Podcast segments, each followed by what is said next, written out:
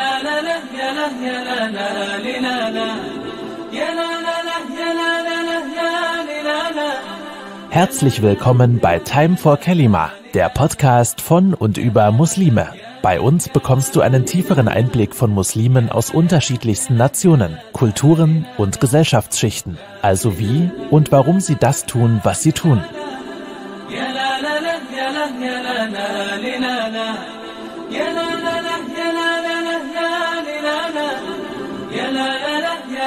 لا يا لا لا لي لا لا يا لا لا لا يا لا يا لا لي لا لا يا لا يا لا يا لا يا لا لا لي لا لا يا لا لا لا يا لا لا لا يا لي لا لا يا لا لا لا يا لا يا لا لا لي لا لا Assalamu alaikum wa rahmatullahi wa barakatuh und herzlich willkommen zu einer neuen Folge von Time for Kalima. Heute mit dem Genusszerstörer, der Tod und die Bestattung. In Surah Ali Imran sagt El-Ahir, jede Seele wird den Tod kosten. Wenn ein Familienmitglied, Freund oder ein Bekannter stirbt, erfüllen wir Muslime unsere letzte Pflicht. Wie das genau ablaufen sollte, wie wir in dieser schweren Zeit auch an uns selber denken und wie genau wir das Ganze inshallah gut bewältigen, erfahren wir heute von der Schwester Shenai Celebi. Shenai Celebi ist 47 Jahre alt, Mutter von zwei Kindern und führt ein Familienunternehmen als Familienbestatter mit ihrem Ehemann. Shenai ist neben Sozialwissenschaftlerin und Projektmanagerin, Seelsorgerin im Krankenhaus und Sterbebegleiterin. Allahumma barik. Assalamu alaikum wa rahmatullahi wa barakatuh, meine Liebe. Herzlich willkommen. Wa alaikum salam wa rahmatullahi wa barakatuh. Vielen Dank, liebe Selma. Sehr gerne. Alhamdulillah haben wir es endlich geschafft, uns an das Interview zu setzen. Nach langer Zeit. Alhamdulillah. Shenai, ich möchte erstmal inshallah mit den Fragen der Community beginnen. Ja, Und ähm, starten wir los, inshallah. Du führst ein Bestatterunternehmen, du bist Totenwäscherin. Was braucht man, um diesen Beruf auszuüben? Eine Ausbildung oder ein Studium? ähm, also erst einmal ähm, muss ich äh, hier feststellen, dass die ähm, Totenwäscherin, also die Arbeit als Totenwäscherin oder Totenwäscher, ähm, kein äh, Beruf an sich ist, so wie man sich das vorstellt mit Ausbildungszeit und ähm, Diplom oder Zertifikat, sondern das ähm, erlernt man, indem man in dem Beruf tätig äh, ist oder indem man, mh, wie soll ich sagen, ähm, es ähm, für die Oma machen will. Das äh, kann man anfragen bei verschiedenen islamischen Bestattungsunternehmen. Und das ist ein Learning by Doing. Natürlich muss man da Theorie ähm, sehr gut lernen und Praxis äh, ebenfalls, Mhm. damit man als kompetente und äh, professionelle Wäscherin dann auch ähm, arbeiten kann. Und der Beruf als Bestatter, Bestatterin ist äh, in Deutschland ein Ausbildungsberuf generell und der umfasst ja eigentlich nicht nur ähm, den Bereich Totenwäscher, ähm, sondern wirklich ähm, alles darum herum, also ähm, die ganzen Formalitäten, die Organisation, äh, die Leichenversorgung, ähm, Überführung ähm, und äh, halt bis hin zur Beisetzung und mit drinne halt in diesen ganzen äh, Aktivitäten beziehungsweise in diesen Aufgaben ist, natürlich ähm, die Totenwaschung mit drinne. Das ist nur ein Bruchteil davon. Mhm. Wie sind eigentlich die Arbeitszeiten? Ähm, die Arbeitszeiten für einen ähm, Bestatter sind sehr fle- flexibel. Generell äh, kann man natürlich sagen, dass die Hauptarbeitszeiten von morgens 7 Uhr bis ähm, nachmittags, je nach ähm, Öffnungszeiten der Ämter sind, also 15 oder 16 Uhr ungefähr. Mhm. Da sind wir besonders aktiv. Ähm, zu der Totenwaschung kann man Folgendes sagen. Es gibt keine Zeit für eine Totes Totenwaschung. Also da ist keine bestimmte Zeit vorgeschrieben. Man kann die Totenwaschung zu jeder Tageszeit ähm, durchziehen, durchführen, ähm, weil es ist auch ähm, gebunden an die Organisation und an den Ablauf der Bestattung.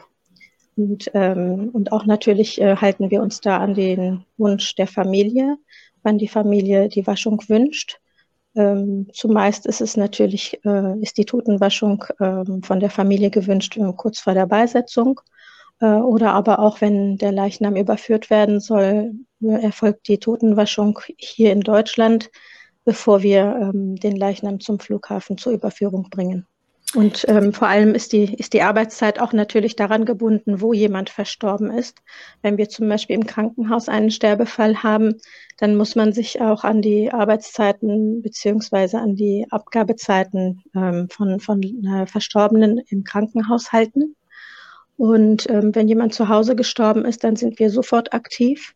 Dann müssen wir natürlich sofort handeln, sodass man halt zu der Familie rausfährt oder wenn jemand im äh, Pflegeheim, im Altersheim verstorben ist oder in einer Hospizeinrichtung zum Beispiel, da muss man auch sofort handeln. Also da kann man sich das nicht leisten, dass man erstmal abwartet. Mhm.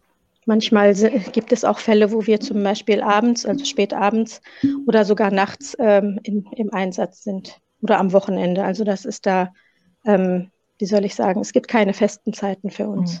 Ist die Bestattung oder die Totenwaschung für dich ein emotionaler Prozess oder ist es Routine geworden? Ähm, beides kann ich eigentlich sagen, weil ähm, Emotionen kann man auf jeden Fall nicht ausschalten. das ist ja, ähm, wir sind ja schließlich Menschen. Das ist kein Knopf, den man einfach aus- und abschalten kann. Emotionen kommen einfach. Das ist ähm, situationenabhängig, abhängig vom Fall, abhängig von, von den Umständen äh, in dem äh, Sterbefall abhängig vielleicht sogar von der eigenen ähm, psychologischen ähm, Situation und wie man sich in dem Moment fühlt, äh, wie man mental in dem Moment stark ist oder schwach ist. Also es, ist, es hängt von vielen verschiedenen Faktoren ab, ähm, inwieweit man das halt neutral aufnimmt als Routine in dem Moment oder halt äh, emotional. Kannst du manchmal einen wohlwollenden Geruch vernehmen? Ja, die so eine Frage hatte ich auch schon mal. Also ähm, wohlwollend, mm, nein. Also für einige ähm, mögen Gerüche ähm, wohlwollend sein, für den anderen dann doch wieder abstoßend. Also es ist unterschiedlich. Natürlich habe ich ähm, Verstorbene gehabt, die ähm, etwas angenehmer riechen, sage ich jetzt mal, als, mhm. als dann doch wiederum andere. Das ist, ähm, ich denke mal, eine, eine Sache der, der Aufnahme in dem Moment. Weil ich gehe, ich gehe an, an, an die Arbeit ähm, nicht in der Erwartung ran, beziehungsweise nicht, nicht mit den Hinterkopffragen ran, ähm, wie riecht er jetzt oder ähm, wie, wie, ähm, wie sieht der aus, der Verstorbene oder die Verstorbene. Mhm. Ähm, ich glaube, äh, darauf achte ich eher weniger. Okay. Hattest du Bestattungen oder Waschungen, bei denen es irgendwie ganz besonders war und warum? Also ganz besonders, ähm, ja, eine Waschung, äh, an eine Waschung erinnere ich mich ähm, auch ganz besonders. Und zwar war das eine Waschung eines achtjährigen Mädchens. Ähm, da war ich sehr, ähm, wie soll ich sagen, sehr mitgenommen durch die Mutter, weil die Mutter, sie saß dabei, während äh, ich mit meiner Mitarbeiterin das Mädchen gewaschen hatte. Sie, die Mutter war sehr gefasst, sehr ruhig hat sich die Waschung angeschaut, hat das Gesicht des, ihres eigenen Kindes angeschaut mit einem Lächeln und war sehr ruhig. Und sie war sehr geduldig und stark. Also so eine starke Persönlichkeit, so eine starke Mutter, starke Frau ähm, sieht man selten. Und das hat mich äh, schon etwas berührt und ähm, den Moment vergesse ich auch nicht und ihren Blick vergesse ich auch nicht. Und das war etwas Schönes. Also ähm, das Schöne dabei ist ja natürlich nicht der Tod an sich, beziehungsweise der Verlust, die Trauer und der Schmerz, sondern das Schöne dabei ist ja, dass man so stark bleiben kann, obwohl man so viel Trauer und Schmerz erfahren hat.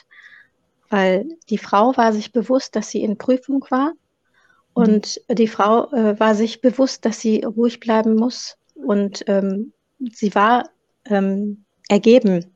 Diese Ergebenheit hat man richtig gespürt. Subhanallah. Okay, jetzt inshallah zu unseren Fragen. Chanel. Ja, bitte.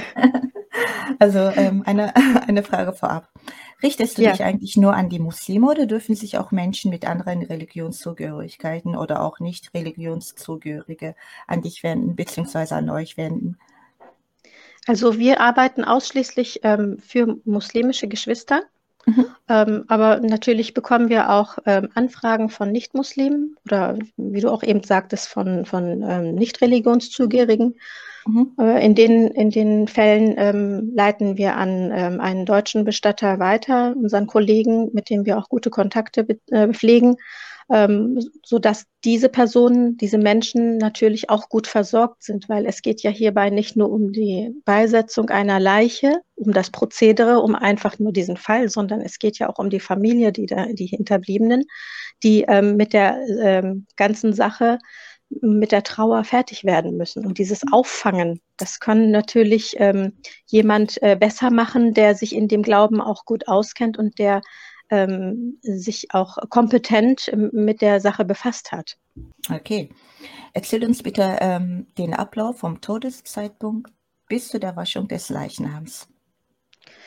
Also, wenn jemand verstirbt, äh, egal wo, also jetzt ob zu Hause oder im Krankenhaus, kommt zuerst der Arzt, mhm. der, den Tod, der den Tod feststellt. Ähm, nach der Feststellung des Todes schreibt der Arzt die Todesbescheinigung die ähm, gibt er entweder, ähm, wie, wie soll ich sagen, im Krankenhaus wird die Todesbescheinigung entweder selber zum Standesamt geschickt oder aber auch der Bestatter äh, kann die abholen, während, äh, wenn er die Leiche abholt, damit die Sterbefallmeldung beim Standesamt gemacht werden kann. Dann darf der Leichnam erst abgeholt werden. Also bevor der Arzt da war oder die Todesbescheinigung nicht geschrieben wurde, darf man den Leichnam auch nicht abholen und äh, möglichst auch nicht äh, anfassen damit der Arzt äh, überhaupt feststellen kann, ähm, wie er gestorben ist, ne, an was. Also die Todesursache wird vom Arzt dann dementsprechend dann festgestellt. Und äh, das spielt eine große Rolle, dass wenn der Arzt zum Beispiel einen unnatürlichen Tod feststellt, dass, ähm, dass er halt das auch in die Todesbescheinigung mitnotiert und äh, in solchen Fällen wird die Polizei eingeschaltet und dann kommen noch andere ähm, Schritte hinzu. Das ist sehr kompliziert. Und ähm, da, wenn die Polizei zum Beispiel eingeschaltet wird, wird der Staatsanwaltschaft äh, auch mit eingeschaltet. Das heißt, dass die Polizei vor Ort einen Bericht schreibt. Ähm, und äh, der Bericht der Polizei wird mit der Todesbescheinigung des Arztes zusammen zur Staatsanwaltschaft geschickt und das wird alles untersucht, kontrolliert, ähm, durch welche Umstände jemand, äh, derjenige verstorben ist. Und danach, ähm, nach der Untersuchung, erfolgt durch die Staatsanwaltschaft eine Freigabe. Mhm. Das heißt, das ist, ähm, die Freigabe ist sozusagen ein Schreiben von der Staatsanwaltschaft, dass der Leichnam untersucht wurde oder der, beziehungsweise der Todesfall und die Leiche kann abgeholt werden vom Krankenhaus. Ja, ähm, falls eine Be Beerdigung hier gewünscht ist, ähm, wird ein Termin vom Friedhof vereinbart durch mhm. den Bestatter. Falls eine Überführung ins Heimatland gewünscht wird, wird ähm, ein Flug äh, für den Sarg gebucht. Mhm. Und bis zur Beerdigung oder bis zum Flug äh, werden erstmal die Formalitäten erledigt durch den Bestatter. Und ähm, währenddessen im Parallelen äh, wird ein Waschungstermin vereinbart mit der Familie zusammen, sodass halt äh, erstmal der Leichnam hier versorgt wird, gewaschen wird, vorbereitet wird zur Beerdigung oder für den Flug und ähm, ja, danach erfolgt das Ganze. Über welchen Zeitraum sprechen wir jetzt hier? Also bei einer Überführung sprechen wir von einem Zeitraum ähm, äh, von einem Tag, wenn es in die Türkei geht, mhm. weil die Flüge in die Türkei äh, sind sehr äh, oft und ähm, die Überführung geht schnell. Mhm. Bei anderen Ländern ähm, dauert, kann, kann es dauern, äh, und zwar bis zum zwei, drei Tagen, manchmal sogar eine Woche, weil nämlich der Weiterflug beziehungsweise ähm, dadurch, dass wir halt ähm, bei der Überführung mit Flugzeug über Istanbul ähm, die, die Flüge buchen, ähm, verschieben sich natürlich die Flüge und da muss man gucken, wann es einen Weiterflug ins Heimatland gibt. Es gibt zum Beispiel nicht jeden Tag Flüge nach äh, Ägypten oder ähm, Algerien. Also das ist von Land zu Land immer unterschiedlich, deswegen kann es sich verschieben. Bei einer Beisetzung hier äh, ist das abhängig von der Terminvergabe des Friedhofsamtes. Mhm. In Hannover haben wir zum Beispiel ähm, die Option, dass wenn ich heute anrufe, erst nach zwei Tagen einen Termin bekomme. Auf anderen Friedhöfen äh, ist das der Fall, dass wenn ich heute anrufe, kann es sein, dass ich am Folgetag, sprich also am nächsten Tag, äh, schon einen Termin erhalte. Vorausgesetzt natürlich, dass der Tod schon 48 Stunden her ist. 48 Stunden, okay. Jetzt unabhängig vom Friedhof. Du hast ja gesagt, ähm, da muss die Polizei eingeschaltet werden, die Staatsanwaltschaft etc. Und wie lange bzw. wie viele Tage dauert dieses Prozess? Mhm. Also bei Einschaltung der Polizei ist natürlich erstmal ähm, die Tatsache festzustellen, ob das ein natürlicher Tod war oder nicht äh, natürlich. Der Notarzt bzw. Mhm. der Arzt äh, wird das ähm, entscheiden. Mhm. Der Arzt, es liegt also im Ermessen des Arztes, ob der Tod äh, untersucht werden soll noch, ob es ein einwandfreier natürlicher Tod war oder nicht ob mhm. äußere Einwirkungen äh, erfolgt sind oder nicht. Und wenn die Polizei eingeschaltet ist, dann ähm, dauert das, äh, also die, die Berichterstattung der Polizei dauert meistens ein bis zwei Tage. Mhm. Danach kommt der Bericht erstmal zur Staatsanwaltschaft. Bei der Staatsanwaltschaft kann man auch wieder ein bis zwei Tage rechnen. Ähm, für den Fall, dass die Staatsanwaltschaft eine Obduktion anordnet, muss man dann wiederum ein paar Tage einrechnen weil nämlich die Rechtsmedizin, die hat äh, eine Liste, wann äh, welcher Fall obduziert wird und dementsprechend gehen die vor. Also das, es gibt keinen Luxus, äh, wo man sagen kann, der Fall wird zu, vorgezogen. Es sei denn, die Staatsanwaltschaft lässt den Fall vorziehen, weil es eilt oder weil äh, andere Umstände dementsprechend für die Entscheidung wichtig sind für die. Also man kann, man kann bei einigen Fällen schon sagen, dass es ähm, bei einer Staatsanwaltsangelegenheit äh, vier bis fünf Tage dauern kann. Und wenn noch das Wochenende dazwischen liegt, dann ähm, kommen noch die zwei Tage, also Samstag und Sonntag dazu. Leider. Und die zwei Tage noch vom Friedhof, also maximal dann kann man mit einer Woche rechnen ungefähr. Ja, leider. Aber, ja. Das, aber das sind jetzt Extremfälle, sage ich mal. Und wie ist das genau. in einem Normalfall? Wie viele Tage ähm, muss vergehen dort? Also in einem Normalfall müssen erstmal die 48 Stunden vergehen mhm. ab Todeszeitpunkt. Mhm. Äh, das heißt, eigentlich muss man sich das so vorstellen. Der, der Arzt, der, best, äh, der, der, bestimmt ja, beziehungsweise stellt ja den Tod fest. Mhm. Er schreibt die Uhrzeit bis auf die Minute genau äh, auf die Todesbescheinigung. Und bevor diese 48 Stunden dieser Uhrzeit auf der Todesbescheinigung nicht vergangen sind, darf man nicht beisetzen in Niedersachsen. Das sagt uns das Bestattungsgesetz, das niedersächsische Bestattungsgesetz. Und ähm, erst nach diesen 48 Stunden dürfen wir beisetzen. Heißt also, wenn ich, ähm, wenn heute ein Sterbefall eingetreten ist und ich habe heute einen Termin vereinbart mit dem Friedhofsamt, kann ich erst nach 48 Stunden einen Termin bekommen. Das geht mhm. also hier in Deutschland nicht, dass wir sofort am Folgetag be beerdigen können. Okay, verstehe. Gut, ähm, lass uns mal zurück zu der Waschung kommen. Dürfen ja. Familienmitglieder eigentlich dabei sein oder auch selber die quasi die letzte Pflicht erfüllen? Ja, es wird ja empfohlen, dass die nächsten Verwandten, sprich wenn es Kinder sind oder Schwiegertöchter, äh, Schwiegersöhne äh, sind, äh, dass die mit dabei sein sollen, dass die eigentlich die Waschung übernehmen sollten als nächste mhm. Verwandte. Ähm, deshalb fragen wir auch ähm, erstmal nach bei der Familie, möchte jemand von euch waschen oder mitwaschen ähm, oder uns begleiten bei der Waschung. Und wir bieten es auch an. Also das ist auch eine unserer Aufgaben, dass wir nicht äh, diese, dieses Recht der Familie mhm. zu waschen oder mitzuwaschen, denen vorwegnehmen.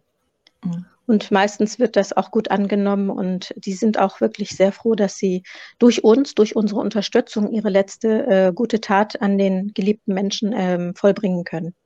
Alhamdulillah. Ähm, wenn zum Beispiel jetzt Familienangehörige mit der Waschung anfangen und es ähm, nicht zu Ende bringen können, weil sie keine Ahnung, weil sie die ähm, Emotion einen überwältigt, wie reagierst du in diesen Fällen? Also zuerst, ähm, bevor wir überhaupt in die Waschung reingehen, fragen wir die Familie, wer möchte überhaupt mitwaschen und sind die Personen auch stark genug?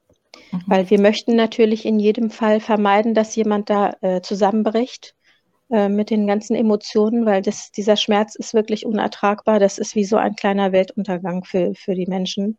Das mhm. ist verständlich und äh, es ist schwierig für jeden dann in dem Moment auch stark zu bleiben, weil das allein die Tatsache, in einen Waschraum zu gehen, der Schritt, der Blick da rein, das mhm. ist schon eine Überwältigung. Und deswegen äh, bereiten wir die Personen erstmal vor, die da waschen äh, wollen, eigentlich.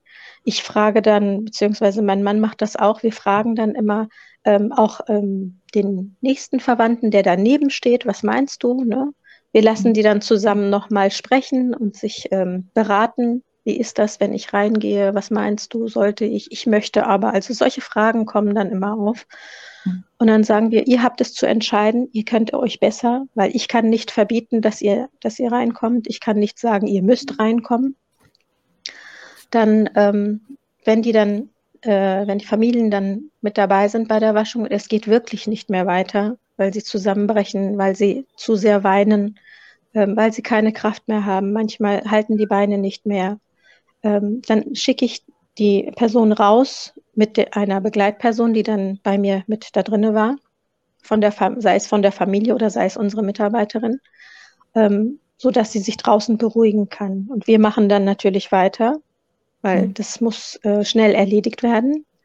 Und wenn sich die Person noch wieder stark genug fühlt, ähm, darf sie natürlich wieder reinkommen. Das ist alles kein Problem. Also da ähm, halten wir die Person auch nicht mehr weiter entfernt und weg, ähm, weil sie hat das Recht weiterzumachen. Und wenn sie sich stark genug fühlt, darf sie auch wieder dabei sein.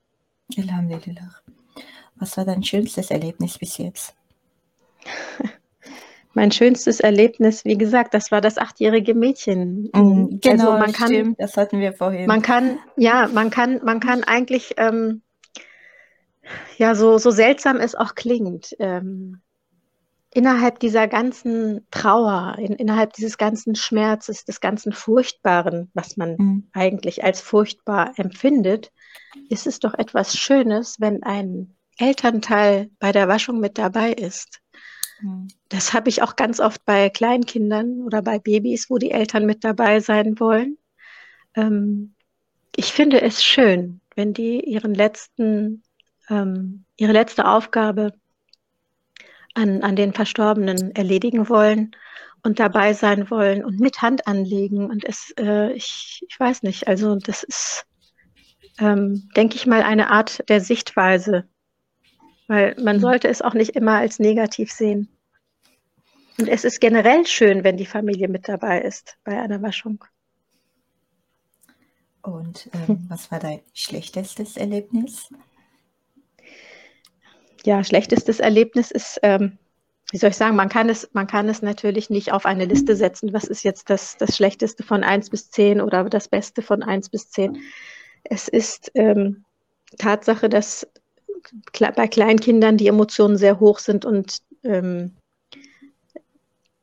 die Überwältigung, dass man mit sich selber auch manchmal kämpfen muss, manchmal auch mit, mit den eigenen Tränen kämpfen muss, wenn die Eltern daneben stehen und weinen, ähm, dann äh, ist das auch schon schwierig für uns.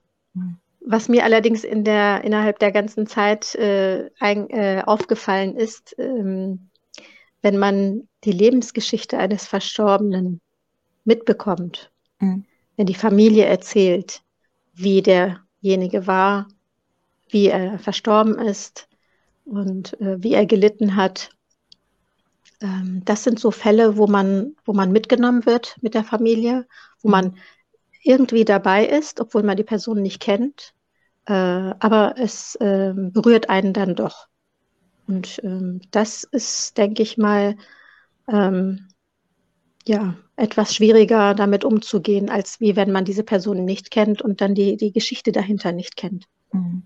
Sehen eigentlich alle Tote gleich aus? Alle Tode, äh, ja, können nicht gleich aussehen, weil jeder Tod ist anders. Mhm. Und wir haben ja, also ich möchte hier an die, an die eine Hadith erinnern, ähm, so wie du lebst, so stirbst du und so wie du gestorben bist, wirst du auferstehen. Mhm. Und dadurch, dass jeder Mensch anders lebt, stirbt er ja auch anders. Es gibt ja mhm. von, von Fall zu Fall unterschiedliche Sterbefälle, sei es jetzt äh, im Bett schlafend, beim Beten, beim Koran lesen, Unfalltode äh, oder im Krankenhaus während einer OP. Also das ist ganz, ganz unterschiedlich. Das Alter spielt eine Rolle. Ähm, wie gesagt, jeder Umstand ist anders, jeder Mensch ist anders, sei es beim Autofahren oder ähm, beim Hausarbeit machen äh, während der Arbeit, Herzinfarkt. Also ganz verschiedene Fälle hatten wir. Also von daher kann man wirklich sagen, es ist, jeder Tod ist anders. Alle Leichname sehen die gleich aus oder gibt es da auch Unterschiede? Natürlich gibt es Unterschiede, weil der Mensch, der ist ja im, ähm, während er lebt, sieht er ja auch anders aus. Das, mhm. Der ist einzigartig. Mhm. Und es gibt natürlich einige äh, Ähnlichkeiten, zum Beispiel zwischen ähm, Menschen, die verstorben sind, die ähm, etwas fülliger sind und äh, die, die sehen zum Beispiel ähnlich aus. Menschen, Mhm. die etwas dünner sind, die sehen ähnlich aus. Ähm, das ist vielleicht äh, ja abhängig vom Alter, denke ich mal, Mhm. und von und von dem von dem Gewicht, dass man da sagen kann, okay, die, die, sie sah ähnlich aus, so wie so wie die vorherige. Mhm. Jetzt habe ich mal eine persönliche Frage an dich. Du ähm, beschäftigst dich tagtäglich mit dem Tod, Alhamdulillah. Und ähm, ja, wie gehst du im Alltag mit dem Thema um? Ja, im Alltag, äh, ja, vorweg, ich habe es natürlich als Teil unseres Lebens akzeptiert und angenommen, also den Tod und ähm, die Arbeit damit. Das Mhm. ist schwierig für Menschen, die nicht immer mit dem Tod konfrontiert sind. Ähm, und äh, für mich ist äh, wichtig, dass man gemeinsam Zeit verbringt mit den geliebten Menschen, sprich mit meiner Familie und mit meinen besten Freundinnen. Das ist äh, mir wichtiger geworden, weil ich ja weiß, dass, das, dass der Tod jeden, äh, jedes Alter treffen kann, jeden treffen kann in jeder Situation. Und dass das eine Prüfung ist, ähm, da, da bin ich mir auf jeden Fall bewusst. Und das gut miteinander umgehen und diese Empathie bilden dem anderen Menschen gegenüber, das ist mir wichtiger geworden.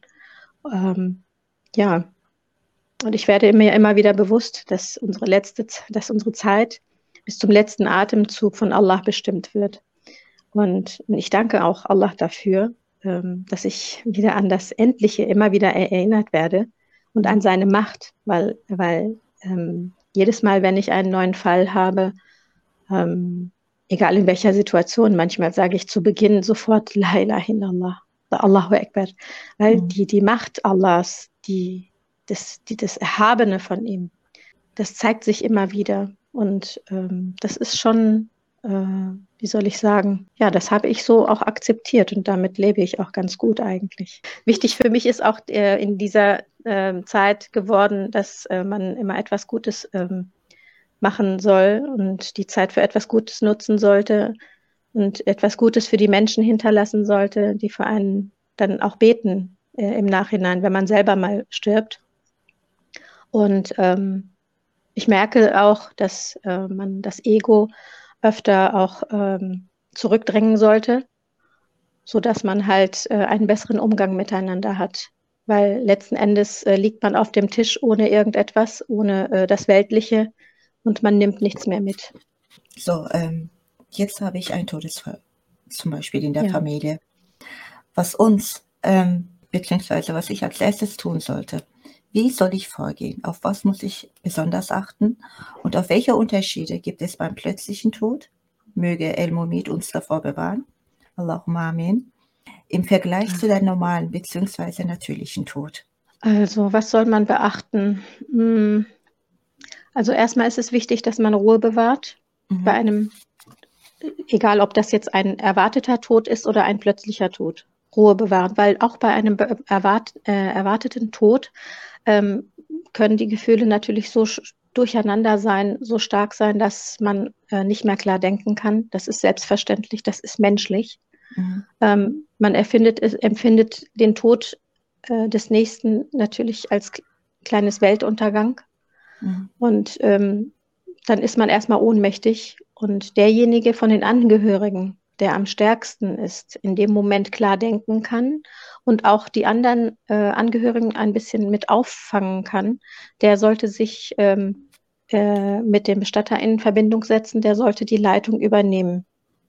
Und ähm, er sollte mit dem äh, Bestatter alles absprechen, so dass man halt nicht von verschiedenen äh, Stellen, von verschiedenen Personen immer wieder, äh, wie soll ich sagen, ähm, unterschiedliche Ideen bekommt, unterschiedliche ähm, ja, Leitungen bekommt, so dass man halt, so dass die Familie dann auch durcheinander kommt, weil das äh, überfordert die Familie, wenn verschiedene Ratschläge gegeben werden.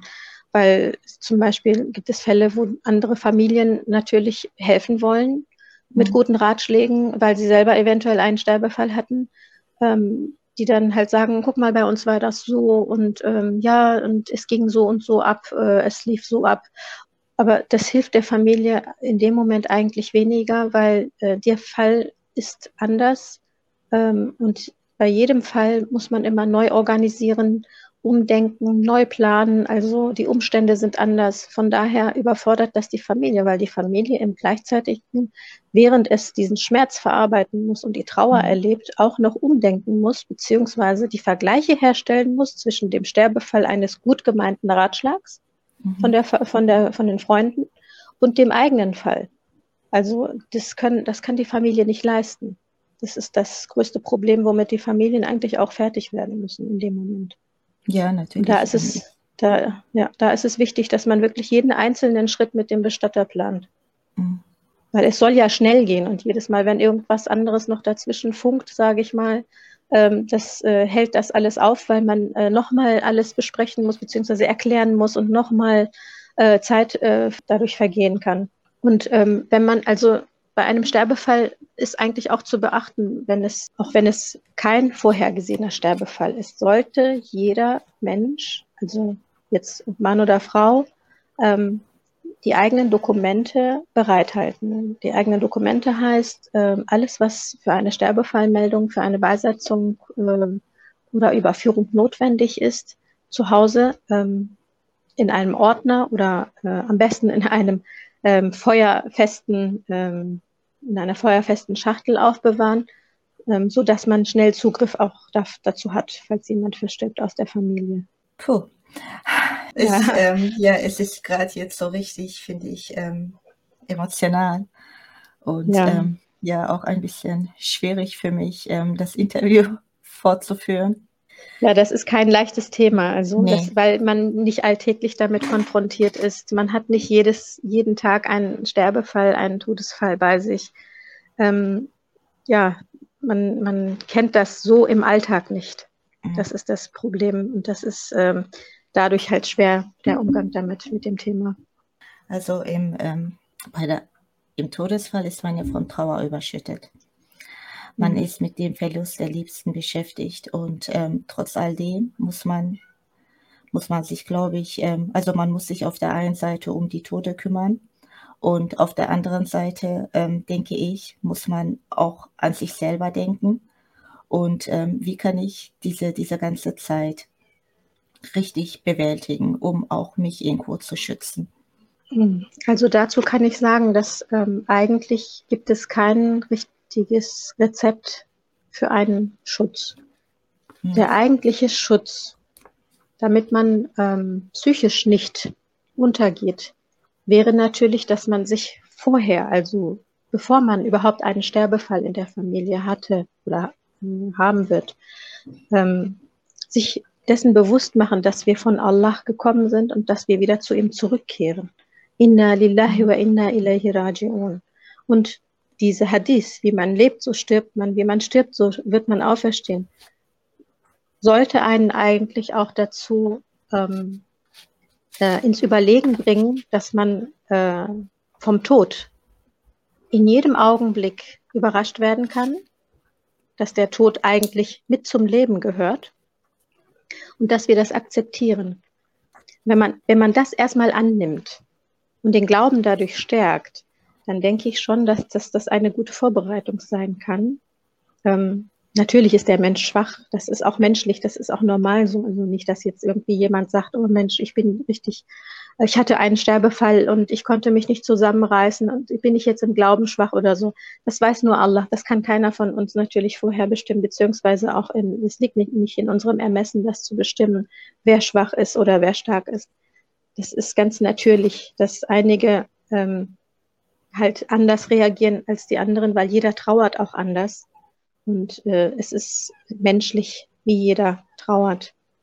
Und wenn man sich bewusst wird, dass nur eines zählt, nämlich dieses La ilaha illallah, dann ist das die wahre Ergebenheit und man akzeptiert, dass es so zu sein hat. Und dieses, diese Akzeptanz, dieses Annehmen, es hat so zu sein. Und Allah hat es so bestimmt. Punkt. Nach dem Punkt kommt ja nichts.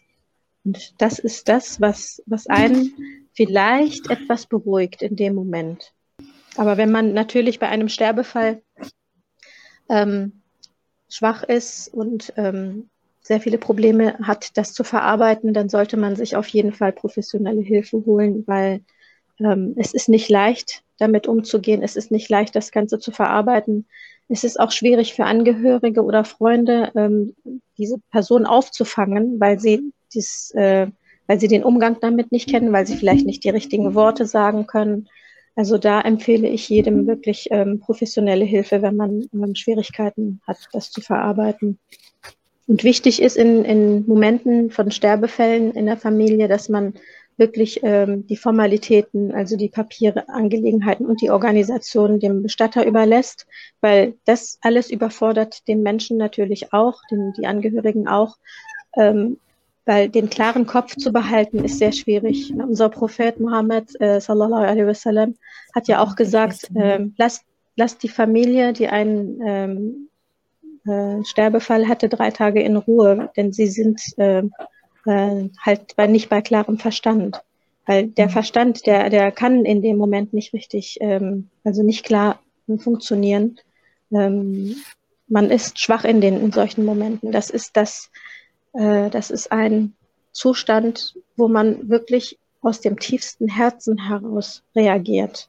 Und so reagiert man ja nicht im normalen Alltag, wenn man mit anderen Menschen zusammen ist, wenn man zusammen spricht, isst oder redet ist man ja anders. Und ähm, das ist die Tatsache halt, dass man da ähm, wirklich auch auf sich hören sollte. Hm. Meine Liebe, also ich finde gerade, ja. das ähm, Thema ist echt interessant und auch ähm, gerade so ein bisschen emotional geworden. Ja. Ich, ähm, ich würde einfach mal vorschlagen, dass wir das Ganze jetzt hier beenden ja. und ähm, einfach demnächst nochmal ähm, einen Teil aufnehmen, weil ich habe noch einige, einige wichtige Fragen. Wenn es okay für dich ist, machen wir hier einen Cut und äh, machen einfach ein zweites Teil. Was meinst du? Gerne, gerne. Mach okay, super. machen wir zusammen, inshallah.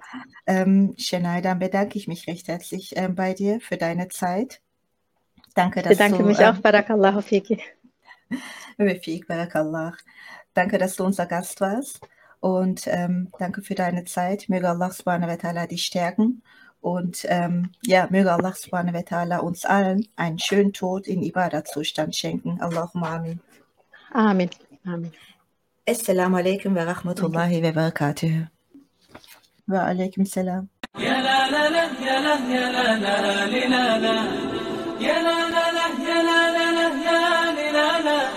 Das war's auch schon für heute. Danke fürs Zuhören. Bitte folgt uns auf Instagram, Facebook und YouTube und empfehlt uns weiter. Denn Time for Kelima ist ein Gemeinschaftsprojekt. Also bis zum nächsten Mal, wenn es wieder heißt Time for Kelima, der Podcast von und über Muslime.